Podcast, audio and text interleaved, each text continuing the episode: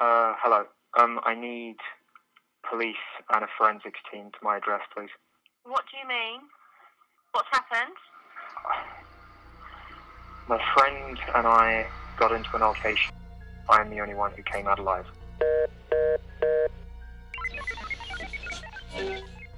大家好，欢迎来到尼达电台。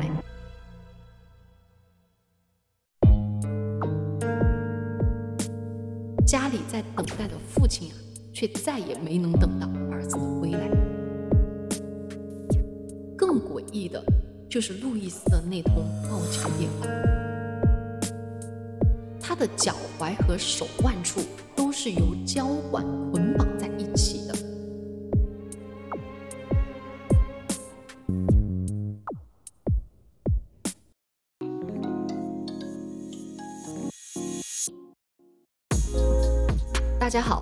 迎来到米大电台，大家好，我是往哪跑。我是留下来。今天啊，我们给大家来一个新的主题，名字叫做“网上的他”。众所周知，其实我们每个人都有自己的网络社交面具。然后呢，我们今天要为大家分享的这几期案件啊，就是网络和现实身份冲突的一种极端体现。嗯，废话不多说，我就直接开始讲这个案件怎么回事儿哈。事情啊是发生在英格兰东南部艾塞克斯郡，时间是二零一四年二月，当地的警方接到了一则报警电话，电话里啊传来一个年轻男性的声音，男子一开始显得犹豫不决，语无伦次，好一会儿才鼓起勇气说了这么一句话：“我想要警察和法医到我家里来。” Um, I need police and a forensics team to my address, please. 法耶嗯，什么意思啊？怎么回事儿？我们来听听哈。接线的女警啊，急忙的询问发生了什么事情。男子说：“我和朋友打架，然后我是活下来的那一个。I am the only one who came out alive. ”女警说：“你确定他死了吗？”男子说：“是的，我确定。我感觉应该是两个朋友那种一言不合，可能失手就把人杀死的那种事情，是吧？”对，听起来好像是这位男子在报警自首，对吧？嗯，这个男子的名字呢叫做路易斯，而他杀死的这个人呐、叫做布雷克。那么这两个人到底是什么关系？他们之间啊究竟又发生了什么事情呢？我们就先来讲一讲这个死者，名字叫布雷克。布雷克是出生于英格兰坦德里奇区的一个小镇上，出生的时间呢是一九九九年，也就是说，其实，在案发的那一年哈，他刚刚差不多是十四岁的样子啊，还是一个青少年。嗯，在布雷克三岁的那一年，父母又生下了三胞胎，可以说是整个大家庭十分的美满幸福。哇，那就是五口之家。对，而在这个布雷克身边的人的眼里，他是一个非常优秀的男孩。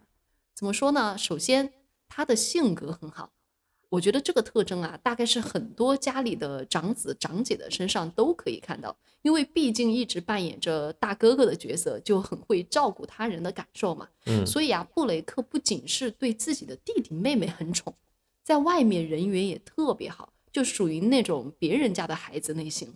哦，其次呢，他在学校的表现也特别的优异，参加了很多课外活动，比如那种空军青年团，你知道吗？就好像嗯是美国的那种童子军 Scout，、对，好像我们那种呃什么少年先锋队啊，对对，对对，类似吧。嗯，而且啊，还会定期去教堂礼拜。总而言之，就是一个非常板正的男孩儿。但是呢，幸福的生活可能不总是完美。布雷克的幸福生活啊，在二零零八年蒙上了一层阴影。哦，在那一年，也就是他九岁的时候，他的父母离婚了。其实这个事情很正常啊，对对对，啊，但是呢，可能在他今后的生活中还是会带来一些的影响。虽然如此，布雷克还算是很幸运，因为他的父母在离婚之后还是非常努力的参与到他的成长之中，确保他的整个童年的经历没有缺失的那个部分。从这一点上来说，包括我后面会讲到他父母对待他的一些方式，大家其实可以看到他的父母确实是比较称职的。哦，但是啊，父母再努力也无法避免在布雷克表面阳光的生活中，却埋藏着一个致命的黑暗面。时间就来到了二零一三年，那一年啊，布雷克十三岁了哈，正值青春期，对吧？嗯，青春期的孩子大概行为都会有一些异常。对，很叛逆，很异常嘛，就你说的话都听不进去，而且酷酷的，不想理你嘛，对不对嗯？但是呢，这个布雷克的行为异常有点成功引起了他母亲的注意。怎么说啊？布雷克青春期的叛逆表现，我相信其实我们中国的很多网友也不陌生，就是嗯打网络游戏。哦哦，大概是他打的游戏没有那种青少年防沉迷模式吧。嗯，布雷克就整天把自己关在房间里边，一打游戏就是好几个小时。其实这好像也也挺正常哈，但是呢，不好的是他的情绪开始变得喜怒无常。哦，以前他对自己的家人、对朋友，包括对老师都挺好的，挺尊敬的哈。但是呢，他现在开始对自己的家人、学业，或者是以前自己很重视的一些活动，都开始表现的兴致缺缺。当然，我这里必须要多说一句，虽然我查的资料上是说网络游戏是布雷克行为的一个导火线，但是我倒不认为网络游戏和这个青少年的情绪无常是成唯一的正相关关系。能懂我意思吗？我能懂。就是我觉得青少年本来就是由于荷尔蒙的原因嘛，情绪波动就很大。你不能说他是因为玩了网络游戏就像变了个人似的，对吧？对，那第二个呢，我也想说，呃，与其我们说他沉迷于网络游戏，不如想想布雷克的生活中是不是出了其他的问题？因为很多时候你为什么会这么沉迷于游戏嘛？可能就是你想逃避一些现实生活中的东西。对对对，其实有很多种方式可以让青少年去改变他们那种青春期的那种叛逆，只是说有些活动比较健康，比如踢嗯足球、打篮球、打乒乓球，哎，只是他选择了一个游戏，但是游戏本身其实没有什么。对你沉迷于任何东西，都会导致人失去对自己日常生活的一些规划和掌控，对吧？对，那所以像他表现的这种对什么事儿的漠不关心，或者像我们成年人，很多人会体现出一种拖延症，对，其实都是就是你对自己的生活失去掌控。对，对吧或者生活之中一定出现了某一个问题，你没有解决。嗯，显然哈，布雷克的母亲也认为自己的儿子就情绪上的这种问题，不仅仅是因为打网络游戏那么的简单。看到原本阳光贴心的好大儿啊，变得如此的暴躁易怒，甚至开始出现一些反复的抑郁和悲伤的情绪，这位母亲本能的认为自己儿子肯定是出事儿了。于是啊，她开始暗自留心起儿子的生活，比如他在学校过得怎么样啊，有哪些朋友啊，有没有喜欢的女孩啊，这之类的事情啊。说实话，这个他的妈妈真的很负责。说实话啊，，嗯，而且也挺有方法的。嗯，就在这段时间里呀、真的就出现了一个人的名字，布雷克就开始频繁的提及一个人，这就是我们开头说的那个人，叫路易斯。哦，布雷克就告诉自己的母亲啊，路易斯是自己最近在网络上认识的朋友。其实，在网络上交朋友，我觉得大家也不稀奇，很多人都喜欢交网友嘛，嗯对吧？而布雷克有网友这件事情，他的母亲也特别的清楚。原来啊，就是布雷克在打这个网络游戏的过程中，加入了一个游戏战队，哦，所以啊，里面有有好几个朋友会经常约着布雷克一起开黑。哦，所以他妈妈是知道知道这些的、嗯啊，很多朋友的名字也挺熟悉的，但是呢，路易斯这个名字却是从来都没有听到过的、一个哦最近才出现在自己儿子生活中的这么一个人。而随着时间的推移，路易斯这个名字啊，开始让布雷克的母亲越来越感到不安。怎么呢？因为布雷克对路易斯简直是到了痴迷的程度，每天都把这个名字挂在嘴边，而且性格也变得越来越内向孤僻，根本就不喜欢出去社交交朋友，就喜欢待在房间里面玩啊，在网上玩啊，这样下去肯定不行啊。布雷克的母亲就开始想着一些办法来切断自己和路易斯的联系，因为他觉得这个路易斯给自己的儿子带来了一些负面的影响。比如说，他做了哪些事情呢？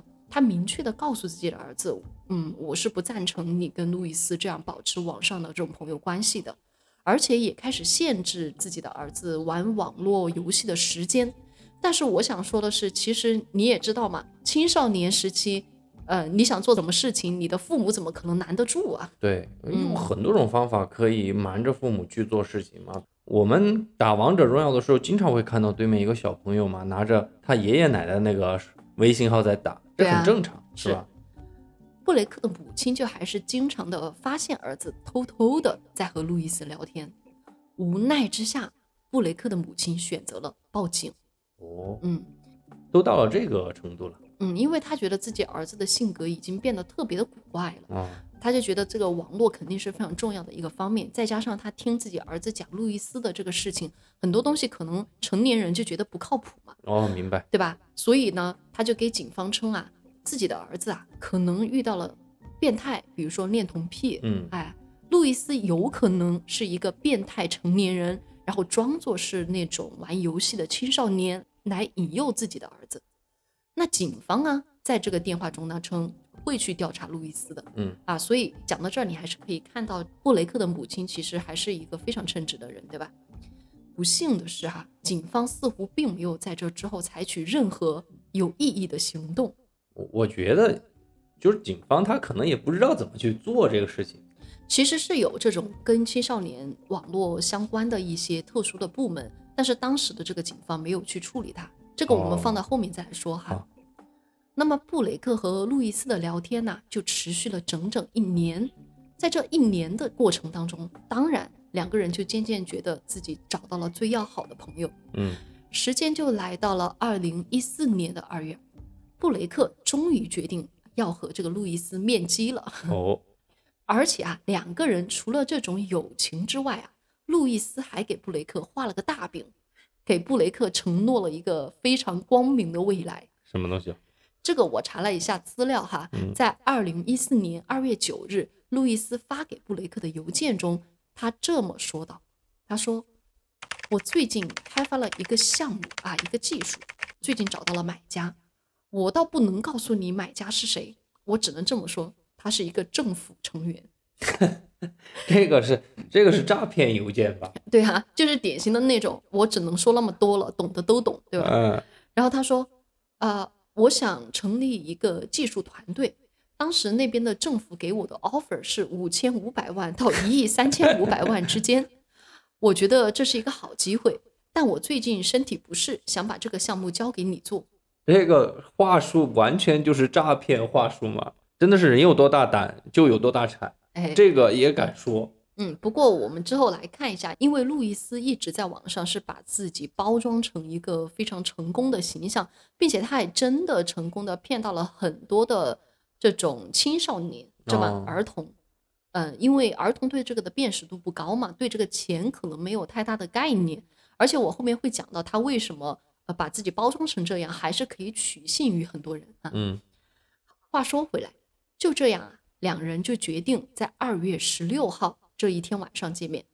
那两天也恰巧，布雷克是在自己父亲家住的，他没有告诉父亲自己是去见网友，只是说，哎，十六号这天晚上我要在朋友家留宿。他的父亲很高兴自己的儿子可以正常的社交交朋友，而不是成天的闷在房间。你也知道嘛，我之前嗯讲过，他的性格很孤僻嘛，所以父亲看到他这样就觉得，哎，这是一件挺好的事儿，你就去吧。所以也就没有多问对面的那个朋友到底是谁。你看嘛，你看嘛，这个就是我说父母的离异哈，确实会给孩子造成一些影响。咱们就事论事来说，这个布雷克就在这个地方打了一个信息差嘛。嗯，你想，如果那天晚上他是在母亲这边住，对，是吧？他母亲一定会问是谁，哎，而且他可能就不会去了，不敢去了，因为他根本就不敢去了对。啊，他母亲知道有这么一个路易斯这个人存在的，对吧？父亲在这方面的信息应该是比较缺失的。对，而且你仔细在想，那之所以为什么要选在这一天去，也就是因为正好轮到了嘛，他要他的爸爸那边去，他就知道肯定出去就比较方便。啊，有这个可能啊，因为我们大家都是从那个年龄段过来的，对啊，这种心思怎么都耍过，对对不对？知道怎么跟父母打这个信息差，对吧？嗯就这样呢，就在这个二月十六日的当天晚上，布雷克就乘坐了一辆出租车，来到了与路易斯约好的地点。这是距离布雷克家三十英里的格雷斯区，也就是路易斯他所居住的那个地区。嗯第二天早上，也就是到了二月十七日，家里在等待的父亲啊，却再也没能等到儿子的归来。在打了无数个电话、发了无数个短信，仍然未能和儿子取得联系的情况下，布雷克的父亲急匆匆找到了前妻，询问是不是知道儿子的下落。但是在这个时候，二人的噩梦来临了。布雷克战队的他不是有个游戏战队吗？他的朋友啊就开始陆续收到同一个号码发来的图片，你猜图片中是什么？嗯竟然是一具尸体。啊，很快呀、朋友们就辨认出这具尸体貌似就是布雷克。哎，随后啊，不知内情的朋友们当然就开始把自己收到的图片发送到网上，毕竟也是一个非常骇人听闻的事情，嗯，很想在这个网上就是引起大家的这个关注嘛，对吧？他们把图片发了上去，并开始询问起布雷克的下落。本来小镇就不大，这件事儿啊很快就传开了，甚至布雷克三胞胎弟弟妹妹的同学都知道了，纷纷拿着照片来问他们：“哎，这个上面的人是不是布雷克啊？”哎呀，天哪，而警方呢，也就接到了我们刚开始提到的路易斯报警自首的电话。很快，警方就赶到了现场，也就是到了路易斯所居住的那个公寓，看到了布雷克的尸体。他的尸体非常的可怖，沾满血迹的衣服啊放在公寓中的一个垃圾袋中，他的脖子上有一处巨大的伤口，也就是是被割喉的。然后还有一处地方比较的神奇，就是洗手池里边有很多的那种电子设备，比如说手机啊，或者是那种游戏服务器什么的。因为我看的那个图片的嘛，呃，有很多的这样的设备，好像是加密了的，被浸泡在水中，嗯、大概是想销毁吧，我猜。毫无疑问，就在这样的一种情况下，当然警方就逮捕了路易斯，并对其进行审问。嗯，但是在审问的过程中啊，路易斯就坚称这是一场意外，因为我开头已经说了嘛，他说是他跟他的朋友打架，然后发生了口角，在这个嗯过程中可能是失手把布雷克给杀了，对吧？这个其实能理解，因为打架过程中的那种过失杀人和你有预谋的杀人属于完全不同级别的罪行，对吧？如果你是有预谋的杀人，可能你会面临非常高的刑罚。所以这是路易斯就一直说这是一场意外。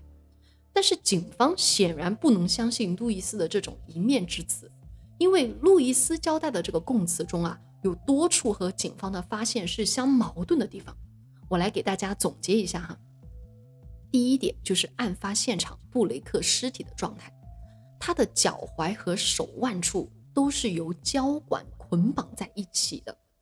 除此之外啊，警方还发现了避孕套和注射器，哦，这些都是路易斯在与布雷克见面之前购买的。第二就是布雷克的身体上有性行为的痕迹，而且不只是性行为哦，还有被施虐的痕迹。也就是说，在这个所谓的口角打架之前，两个人是发生了性关系的。你看别人的妈妈，别人就一猜一个准。对，而且可以看出来，这个路易斯他是在这个过程中是有 S 倾向的。第三点呢，就是警方对路易斯的这个人格也进行了刻画。首先啊，在警方抵达案发现场的时候，路易斯就说过这么一句话，他说：“哎呀，他肯定死了，我割的是他的主动脉。你看，如果你是激情犯罪的话，你是不可能如此清楚人体的构造，对吧？对你也不可能那么清楚，你直接奔着别人主动脉就去。对，而且第二个，你看，他还能够在这个过程中完了之后，把那些设备放到那个洗手池里边儿，对吧？说明你并没有那么激情犯罪嘛，就是你的头脑是清楚的。说白了就是你把人杀了之后，你还还在处理现场的某些东西。对，而且啊，更诡异的就是路易斯的那通报警电话。嗯，怎么说呢？咱们刚刚不是还没有聊完吗？嗯，这通报警电话其实是揭露了他更多的心理问题。那我们接着来聊这通充满疑点的对话。还记得刚刚路易斯说了一个特别恐怖的一句话吗？他说：“我们发生了口角，我们在打架，然后呢，我是留下来那个。哦，哦我是留下来了。呃 我是我是活活下来的那个那一个，对。那么在得知了这样的一个回复之后，女警肯定就问：“哎，那昨晚究竟发生了什么？”路易斯就说：“我房间有一把小的折叠刀，就在我床的旁边，放在床头柜上。他把刀拿起来，这里的他指的是布雷克哈。嗯，那么布雷克把刀拿起来展开，然后整个人就像疯了似的。I have a penknife folded. He picked it up, opened it, and then lost control. 女警就说：“他是要伤害自己吗？”路易斯说：“不是，是要伤害我。我为了自我防卫啊，伸出左手臂拦住他，然后我们扭打成了一团。我把他扑倒在地，他随后挣扎着站了起来，我就把刀一把抢了过来。”说到这儿的时候，路易斯接下来说了这么一句话：“他说，我接下来要说的话，请你不要打断我，可以吗？”这通电话是被录音的，对吧？你让我说完。Can you not interrupt me with this part? Okay, go on. Okay. This is being recorded anyway. 嗯，你看，他还知道这个电话会被录音。你刚刚说他用左手，我就觉得奇怪了，嗯，是吧？他说我拿左手去打，你说你描述的时候不会特意去说左手还是右手，对不对吧接着啊，他说我把刀夺过来，从他脖子后面刺了进去，好像是刺进了大脑附近。嗯，又来了。对，又来了。然后呢，他说他转了过来，我有点记不太清了。反正最后就是我把他给割喉了，我砍向了他的喉咙，他就这么脸朝下倒在了我的床上。当时一开始我是想压住伤口的，这个时候女警打断了他的说话，问他：“你现在还在布雷克所在的房间吗？”路易斯说：“你别打断我说话，让我解释清楚，还在录音呢。”嗯，你看，我接着是把刀丢在走廊，脱光了衣服，然后去洗澡。女警说：“你把凶器丢在走廊，然后你洗澡洗了多久啊？”路易斯说：“我不知道，哎，是不是警察来了呀？我听到警笛声了。谢谢你啊！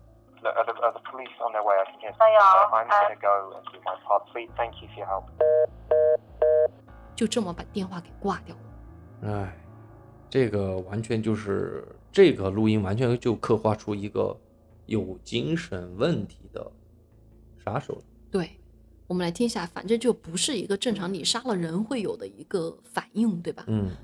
我们来说说当时的警方他是怎么来分析这段录音的哈。嗯第一，你可以看出来，路易斯是一个非常喜欢拥有掌控权的这么一个人。对，在和女警的对话过程中，他不断要求对方不要打断他，甚至最后也是他主动挂的电话，这能够看出来他喜欢掌控整个过程，对吧？对，第二，像我们刚刚说的，意识非常清醒，他根本就是清楚的提到了电话在录音，对，他也知道他刺过去的时候是刺到了大脑附近，对，简直就是把自己的犯罪过程回忆了一遍，而且非常冷静客观的回忆了一遍，嗯，对吧？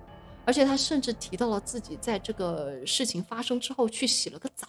对。我跟你说，这种细节的回忆哈、嗯往往都表现出那种他很享受这种过程，嗯对吧？对，这就是警方当时的判断，觉得他好像是非常在回味整个过程。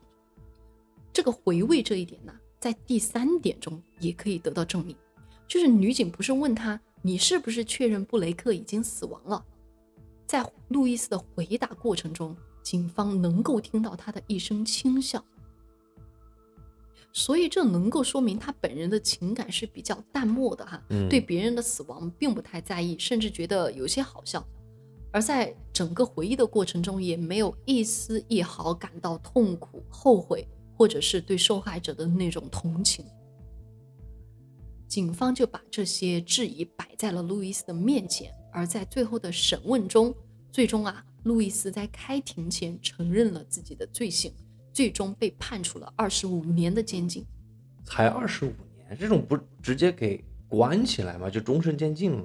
啊，他是就是在一级谋杀中最低量级的刑罚给他的是，原因是因为就是你刚刚说的，他真的被诊断出来有一些精神障碍，哦，就是他是那种人格分裂，他这种人格分裂还比较的特殊，就是他是属于情感障碍，不能够体察别人的喜怒哀乐的那种感觉，所以就是基于对他这个精神上面的考量，对所以才判了一个一级谋杀里面最对对对轻的。对对对。嗯那我们聊了那么多之后啊，我觉得大家比较关心的一点是，路易斯到底是怎么样的一个人？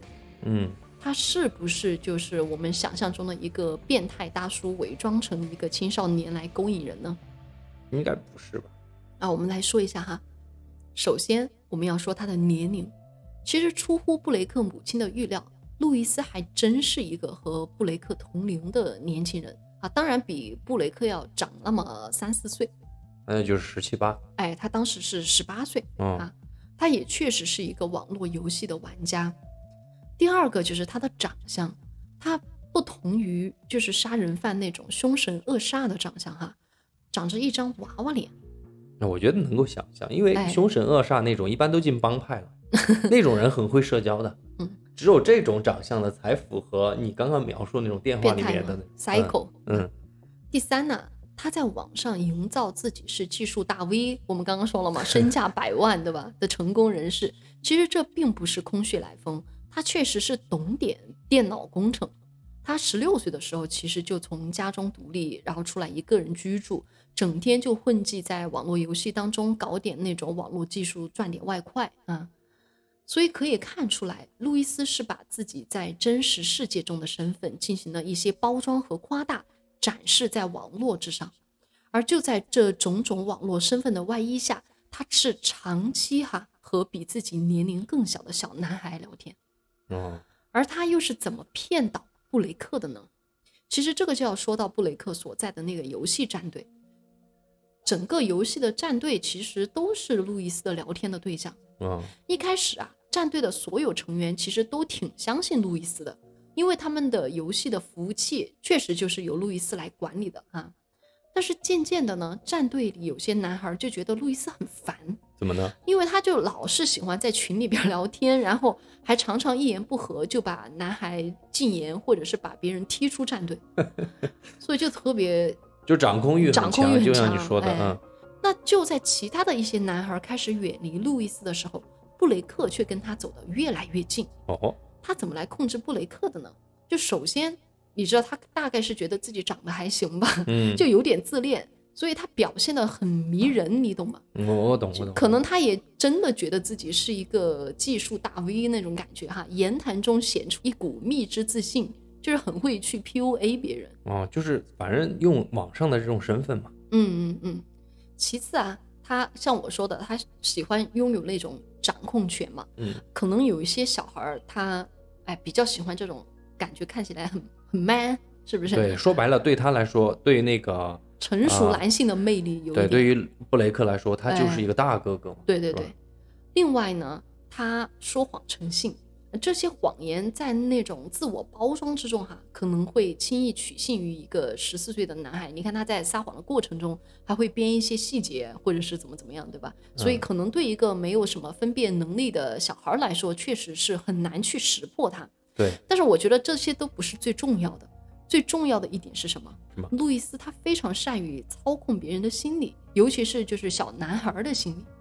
他发现这个布雷克是个内心非常脆弱敏感的人。你知道，在一群人中，你跟一群人聊天，你很容易能够知道，有一些人他是偏内向的，有一些人比较偏外向。嗯，而且我们就是都会去知道，偏内向的那种人可能更需要关注度，更需要别人的认可，对吧？对，所以啊，在这个战队聊天的时候，路易斯经常夸赞布雷克，就给予布雷克很特别的对待，你知道吗？就我就说不说未成年人了，就是成年人也吃这一套啊。对所有人中就你对我最特别，你对我最好，对吧？那好话谁听谁不迷糊啊？对呀对对？所以就只能说路易斯真的很会。嗯啊，所以就是因为这样的一些原因哈，路易斯是成功的把布雷克骗到了自己家里，然后把他给先是发生了关系，但是嗯具体怎么发生关系的，这个呃，其实路易斯一直也没有交代啊。嗯然后呢，但是确实他承认了自己杀害布雷克的这个事情。那布雷克的死啊，给了他母亲很大的打击。最惨的是啊，他死在了他母亲生日的那一天。哎，其实我觉得这个都还不是说最惨的，嗯最惨的是别人母亲嗯千赌万赌啊，嗯一直就怕出这个事儿啊，嗯，那就真出了这个事情，对对不对？那就真的是这才是最恼火千防万防都没有防住啊。嗯确实，就像你刚刚说的，就是明明有这个，你刚刚不是提了一个问题嘛，嗯就是布雷克的母亲不是报警了吗？但警方为什么不去处理，对吧？就在这件事情之后，布雷克的父母确实起诉了当地的警方，就是称对方没有及时处理自己的报警，忽略了网络中潜在的恋童癖所带来的危害。嗯而在后续的调查过程中，法庭也确实发现，当时与布雷克母亲沟通的那位警员缺乏相关训练。就他不仅没能将这个案件转接到相关的特殊部门，我不是跟你说，其实有一些网络的部门比较关注到网络犯罪这一块儿嘛，就是他没能将这个案件转接到那儿去，而且啊，甚至也没有对这个路易斯进行背景调查。其实，如果警方当时对路易斯就进行调查的话，就会发现他早在二零一一年就对另一个小男孩有过性骚扰行为。哦，那么早之前就有过，对等于说这个警察其实什么都没有做，对，就接了个电话。对他可能会觉得网络的这个地方，哎，只是聊聊天，没有太大一回事儿吧。哎，我觉得网络空间现在成为我们人们主要的生活空间之一，那么肯定会出现各种各样的网络犯罪。网络犯罪应该有一个新的制度和标准，对啊，相对那种什么暗网啊，包括你嗯之前跟我聊过的一个什么韩国 N 号房间的这些事嗯情，都需要专业的技术部门去打击它。对，网络警察哈，嗯真的，请你们不要天天盯着我们发了什么图，哪个词又没有用对，逼着我们去逼掉它。嗯你把你更多的公共资源和精力用到保护布雷克这种未成年的小朋友身上，哎去预防这些网络犯罪。确实。所以啊，就因为这样哈、在此之后，布雷克的父母就发起了一个叫做布雷克基金这样的一个组织，就是旨在为未成年人打造一个安全的网络环境。所以它相当于是一个非盈利的志愿者机构，而他们的口号是：游戏是虚拟的，生活是真实的。我说实话哈，我真的觉得这个布雷克的父母嗯，就真的非常非常的好。我觉得他们做到了自己能做的一切。对，嗯，不仅是在孩子生前，哎包括身后，对，做了他们所有能够就是为人父母能够做到的，对吧？嗯，所以我觉得就跟我之前说的那样嘛，网络游戏其实不仅仅是对于青少年，对于我们成年人也很有吸引力啊。你完全不让玩，根本就不现实。对，有些家长啊就觉得这个游戏里啊对孩子有误导性，是游戏的错，要求游戏改图标，要求游戏有 防沉迷模式。其实我觉得都是治标不治本的，这些东西是拦不住青少年的，吧？对吧，我们每个人都从那个阶段过来的，嗯，那个阶段，哎，我就好奇这些东西。对说实话，而且说青少年自制力差，我觉得我们很多成年人的自制力也不见得多好啊，只不过说我们的生活压力或者是工作不允许我们摆烂而已嘛。我看过一个研究说，其实游戏哈有很多的好处，比如培养孩子的团队合作啊，或者是心态啊等等方面。所以我觉得，如果你的孩子喜欢打游戏，打游戏有天赋，你不如陪着他去打，对吧？去感受这个里面的好的一面。而往往所说的不好的一面，比如沉迷，都是由于现实生活不如意导致的。最重要的其实是关注青少年的真实生活中是不是出了什么问题，比如有些人是学习压力太大了，在学校受到欺负了，或者有自己暗恋的对象了，等等等等很多的原因，导致了他比较愿意去逃避现实，然后到网络游戏中去找到一些解脱，对吧？对或者是发泄。所以我觉得最重要的，对于我们家长来说，是陪着他一起去解决问题。当然，对于我们来说哈，我们每个人都是第一次当家长，但我觉得当家长真的是一门学问啊，尤其是青少年这一个阶段，真的很难。对，我们肯定有很多做的不好的地方，但是我们一定要去学，对吧？就是说到这个网络的沉迷这个事情，我觉得如果真实生活中是给他创造了有爱的环境，他在真实的生活中有成就感和乐趣，其实也就不会去沉迷，对吧？我觉得是我们要帮孩子们去建立一种好的认知的一种方式，去认识游戏它到底在我们现在的生活之中处于什么一个作用或角色。